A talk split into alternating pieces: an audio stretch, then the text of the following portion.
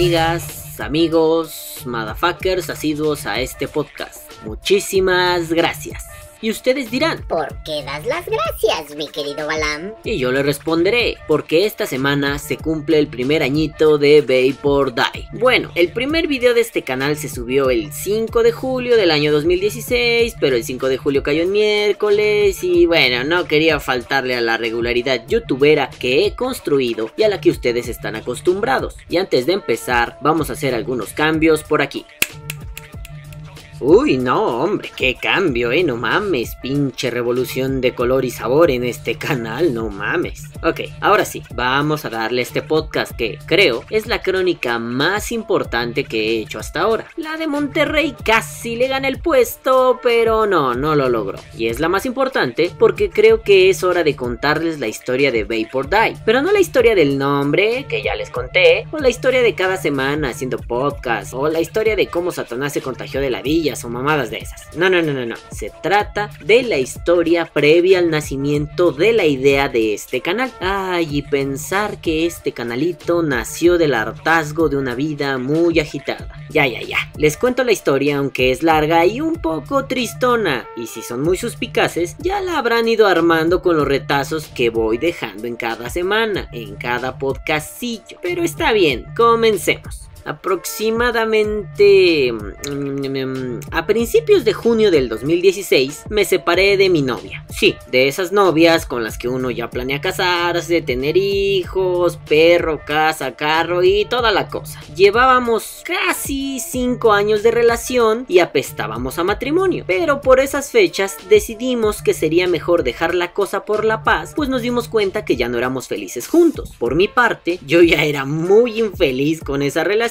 y, por qué no decirlo, con la vida que estaba viviendo. Estuve metido casi 10 años en la universidad, estudiando duro, procurando mejorar mis capacidades como filósofo. Con los años fui desarrollando un deseo por formar a otros filósofos y le puse muchísimo empeño. Con mucha preocupación y dedicación me puse a formar a esos niñatos filosofillos para que no fueran repetidores de lo que los libros dicen. Yo buscaba que esos estudiantes, próximos filósofos, que me tocara entrenar, tuvieran un apasionamiento por el pensamiento crítico, por la creación de un criterio y por convertir en suyo el pensamiento que otros pudieran brindarles. Parafraseando groseramente a Bruce Lee, que también es filósofo, por cierto. A mí no me importaba que mis alumnos repitieran a lo pendejo lo que yo decía. Me importaba que eso que yo les dijera llegara a sus cerebros, lo masticaran, lo convirtieran en algo muy distinto y después fueran a enseñarlo por el mundo. Dediqué mucho tiempo en diseñar estrategias para enseñar, desde incluir memes al calificar tareas para que estos mozalbetes se rieran de sus errores, hasta pasar noches sin dormir pensando en cómo le iba a ayudar a los alumnos que más reticencia tenían a aprender. No es que yo fuera un revolucionario de la educación, pero una frase de Ernesto Guevara, el Che, marcó mi quehacer docente. Otras tierras del mundo reclaman el concurso de mis modestos esfuerzos. Por eso yo le di todo al ser un educador, pero tristemente la realidad es muy diferente. Ay, perro, traficando rimas. La educación en México nos enseña a ser repetidores, a ser bocinitas que solo reproducen lo que han aprendido sin pensar más en ello. Gracias a eso, casi todos los niñatos que formé se convirtieron en pelmazos que buscaron apoderarse del lugar que yo construí como fundador de un grupo estudiantil de asesores de lógica. Como si ese lugar fuera una fiesta con payasos, globos y pasteles. Uf, menudos cabezas huecas. Ah, ah, sí, sí, escuchen ese podcast de los cabezas huecas. Aquí les dejo la etiqueta Claro, yo asumo que el error fue totalmente mío. Confiaba en que los alumnos necesitan el impulso necesario para crecer no solo como filósofos, sino como seres humanos. Pero no quise ver que algunas personas, pues, son hijos de puta sin remedio. Aunado a esos 10 años de desgaste y tontuna universitaria, se mezcló la cuestión del dinero. Me fastidié de estar como loco buscando dinero para crear un hogar con la nenorra antes mencionada, cuando en realidad yo estaba harto de la vida que vivía.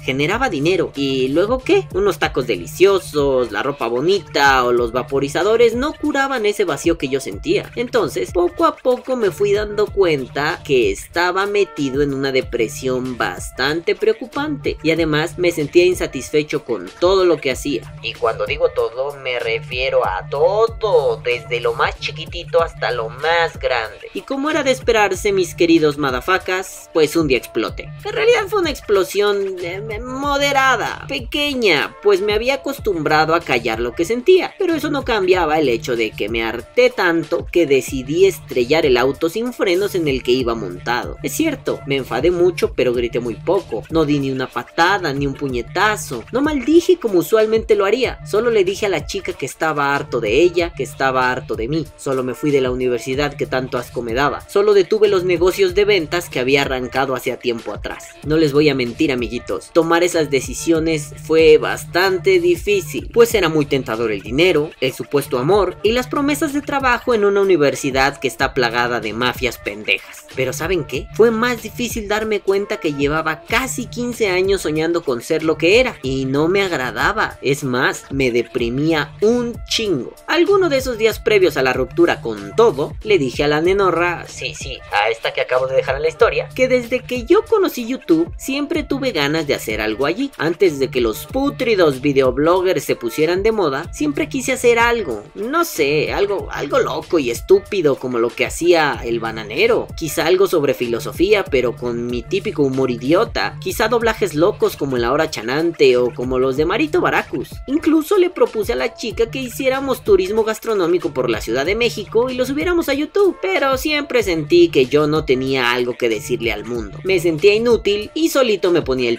Sentía que todo lo que pudiera decir era algo soso y sin sentido. A mitades de junio, ya con el peso de la ruptura encima, ya sin la universidad y sobre todo ya sin dinero, me encontraba un poco deprimido. Estaba en medio de la decisión más cabrona que he tomado en mi vida y ¿qué creen? Me encontraba perdido. Mi salud empezaba a deteriorarse debido a todos estos sentimientos horribles y decidí buscar trabajo para encontrar algo en que ocuparme. En parte, tomar esa decisión también fue difícil y lo sentí como una especie de rendición. Decidí rendirme y ceder ante el monstruo capitalista al que siempre le había oído. no quería ser como el meme del doguito oficinista. Eh, este, este meme, este, Estuve buscando algunos trabajos y pasando grandes ridículos, como que me dijeran que para un puesto de profesor de filosofía estaban buscando psicólogos o sociólogos, o que yo estaba sobrecapacitado para un empleo de profesor. Hasta que una tarde me fastidié, lo mandé todo al carajo y decidí meterme a YouTube. ¿Y quién mejor para levantarme el ánimo que Pepe López de Vapeando Low Cost y sus malditas chingaderas mentales? Y para colmo, decidí ver el video donde hace una revisión del Solaris. La esa que se suponía que era un cigarrillo electrónico de Philip Morris, pero que era una chingadera vieja e inútil que no servía para nada. Después de muchas risas, decidí seguir viendo videillos vaporiles. Y ya saben, empiezas viendo una cosa y YouTube te lleva a otra y a otra y a otra. Hasta que llegué a unos videos de unos chavalos pendejos que desinformaban de una forma épica. Sí, sí, sí, de esos niñatos que compraron una batería Ego, vieron que les traería suscriptores el hacer una revisión y se pusieron a decir mamadas frente a la cámara. Me acuerdo mucho del video de un muchachete que decía que él tenía una receta para hacer e-liquids y lo que hacía era mezclar saborizante de vainilla para cocina con glicerina para manos y lo vapeaba y decía que estaba delicioso. Ah, pinche pendejo. Mm. Estas situaciones me enojaron mucho y yo creí que estaba obligado moralmente a decir algo al respecto. Por aquellos ayeres yo era miembro muy activo del grupo Vapers Unidos México y me di cuenta que la gente pues era apática. Yo propuse iniciativas para traducir algunos textos y muchos me ignoraron. Propuse hacer infografías para darle información a los despistadillos y solo unos cuantos estuvieron al tanto de los avances. Pero eso sí, ese grupo estaba plagado de mucho pendejo que se quejaba porque las reglas en ese grupo no permitían la venta de productos. Ah, se enojaban pero no colaboraban un carajo cuando alguien necesitaba ayuda. Saludos motherfuckers, ustedes saben quiénes son. De hecho voy a colocar amablemente este podcast en sus grupos de Facebook. LOL, LOL, LOL. La cosa en ese grupo era divertida, pero también era cabrona, pues hasta me topé con algún chupapijas que decía que iba a revolucionar el vapeo en México, pero nunca hizo nada. Y cuando los increpé para que participaran y se dejaran de pretensiones, pues esos güeyes solo respondieron con frasecitas pendejas para evadir el punto. Y hasta el día de hoy no han revolucionado nada, aunque ellos crean que sí. Sí, claro, dejémoslos vivir su su fantasía. A fin de cuentas no le hacen daño a nadie y sus sueños aspiracionales son tiernos o,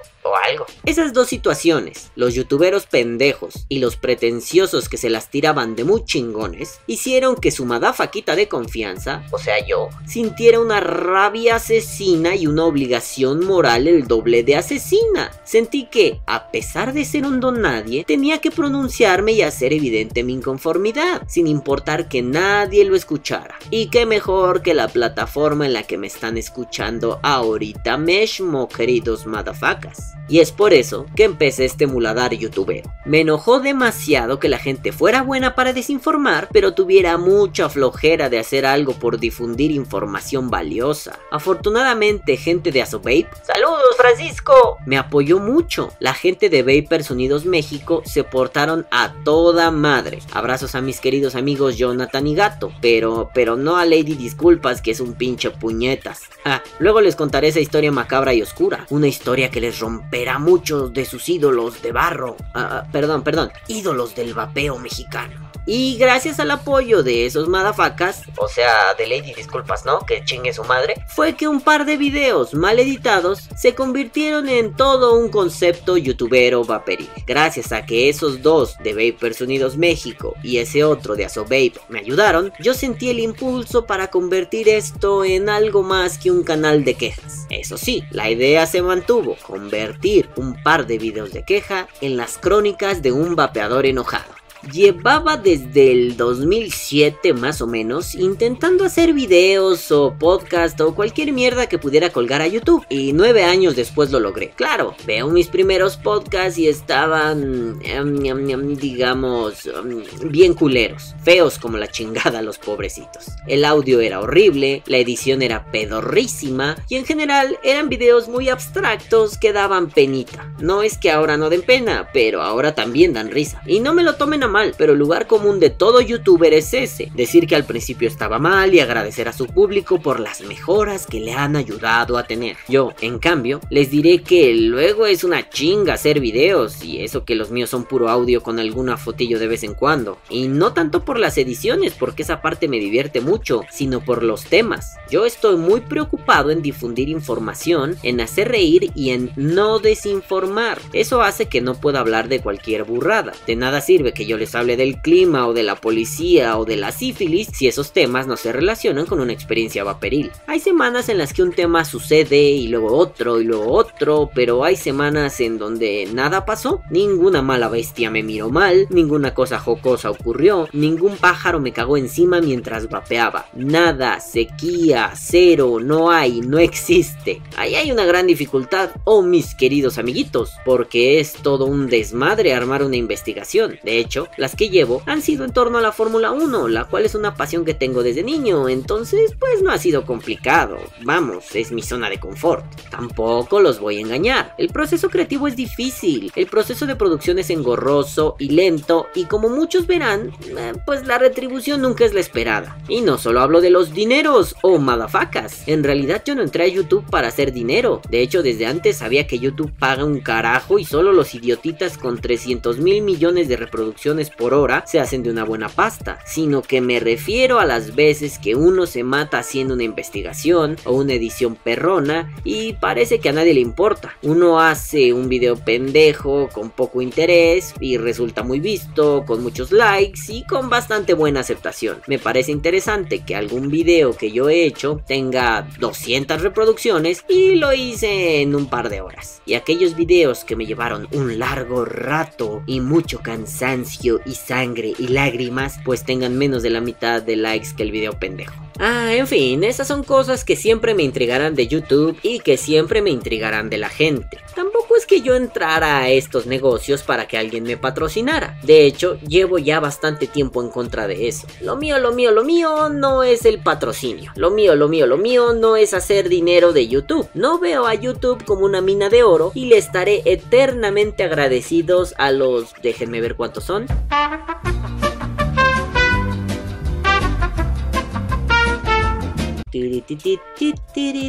Así, a los 167 locos que al día de hoy se han suscrito a este congal sin necesidad de que les regale nada o que les prometa las perlas de la Virgen con tal de que se suscriban. Eso sí, no voy a dejar de cantar el like y suscríbete y dale Bueno, ya perdón. Volviendo a la historia. Después de crear el canal, subir los primeros videos y editar los detallitos necesarios, me di cuenta que ya no me sentía tan triste, con tantas ganas de aventarme a un precipicio. Supuse que sería algo temporal, pero no me importaba. Dedicarle unas cuantas horitas semanales a los podcasts me hacía sentir muy bien. Había descubierto una terapia ocupacional que me ayudaría a sanar el corazón roto y el alma cansada. Y además, cada nuevo logro me llenaba de muchas alegrías. Recuerdo cuando llegué a los 100 suscriptores y YouTube me dejó personalizar mi URL, o cuando la gente empezó a comentar, o cuando algunos me empezaron a decir youtuber. Y otra vez, no me lo tomen a mal, pero ese término me parece una mamada millennial para adquirir estatus dentro de una sociedad decadente como la nuestra. Yo prefiero que me digan amigo, pendejo, hijo de la chingada, balán, perro, maldito caca o qué sé yo. Pero a pesar de mis resquemores con dicho término, soy capaz de entender el amor que la gente expresa al decirte Eres mi youtuber favorito. Cada que alguien lo dice, me dan ganas de decirle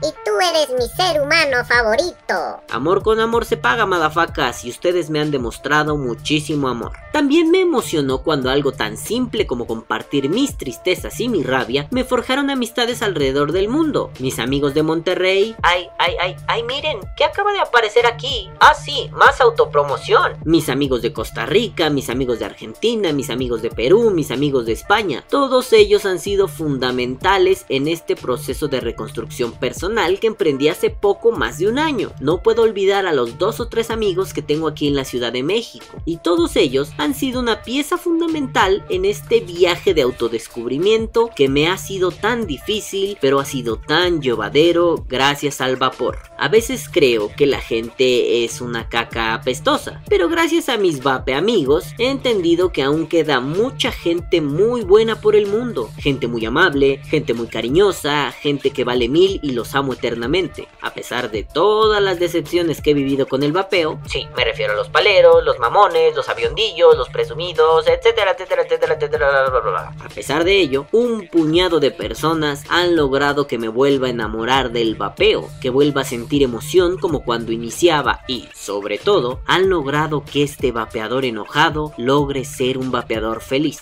Tan feliz que mi memoria se vuelve idiota. Por ejemplo, yo abandoné el cigarro un 29 de junio del 2016. Desde entonces no he vuelto a fumar un cigarro. Le di caladitas a uno y me asqueó. Aquí el testimonio. Y casualmente, ay sí la casualidad, esa fecha coincide con el cumpleaños de la nenorra abandonada por mí. LOL, tan atareado, emocionado y enfiestado estaba yo que ni siquiera recordé este año el aniversario de mi alejamiento tabaquil o el cumpleaños de la nenaza. Sí, yo regresaba de Monterrey y tenía la cabeza en otro lado. Bueno, bueno, bueno, a la nenaza no le voy a llamar para desearle feliz cumpleaños, pero me sorprende que yo me siento tan bien que ni siquiera me acordé que ya llevo un año sin fumar. Y yo ya llevaba un par de meses planeando un podcast para festejar eso. Y se me fue la onda. Así de feliz me siento gracias a este canal de YouTube y gracias a los amigos que he forjado a través de él. Lo importante no es la nena, lo importante no es el tabaco, lo importante no es el vapeo, lo importante es que, aunque este año no ha sido nada sencillo para mí, me la he pasado espectacular hablando de bobadas vaperiles que día a día me tocan las pelotas o de maravillas vaperiles que aún me tienen boquiabierto. No voy a dejar de quejarme amargamente porque editar los videos de Vapi es un dolor en las bolas. Por eso hay Vapi video cada mil millones de años. Tampoco voy a dejar de decir que me divierte muchísimo jugar con el FL Studio para hacer la música de cada podcast. excepto de este, que me robé una parte de mi canción favorita del mundo mundial y en la descripción les dejo cuál es. Tampoco voy a negar que he aprendido a usar Photoshop gracias al vapeo ni que hacer edición de audio es un proceso gris, largo y muy estéril. No voy a negar ninguna de esas cosas que algunas parecen bonitas y otras parecen muy negativas. Es cierto que tener un canal de YouTube y ser constante con él no es fácil, pero al final del día es algo muy gratificante. En fin, yo seguiré aquí, al pie del cañón, trayéndoles más desvergue vaporil cada sábado, o, o cada que me salgan ideas idiotas para hacer videos graciosos como el documental, autopromoción, o cada que no me dé flojera hacer las animaciones de Vapi. Ya verán, yo, yo haré muchas cosas, uh, o, o algo, creo. Bueno, lo que es un hecho es que cada sábado yo voy a continuar con las crónicas de este, el vapeador enojado. Gracias a todos ustedes por este primer año. Gracias por sus comentarios, por sus risas, por sus likes, por sus mentadas de madre, por sus pretensiones, por sus mamonerías, por sus comentarios culeros, por sus ignorancias, por sus sabidurías, por apoyarme, por criticarme, por ofenderme, por felicitarme. Gracias, gracias queridos madafacas. Gracias por todo, por participar en este loco sueño que no ha salido nada mal. Y sobre todo, gracias por ayudarme a salir de un bache emocional tan complicado. Gracias, aunque tú no tengas rostro para mí, gracias por haber colaborado, gracias por seguir escuchando y no queda de otra más que decir, que viva el vapeo, vapea o muere.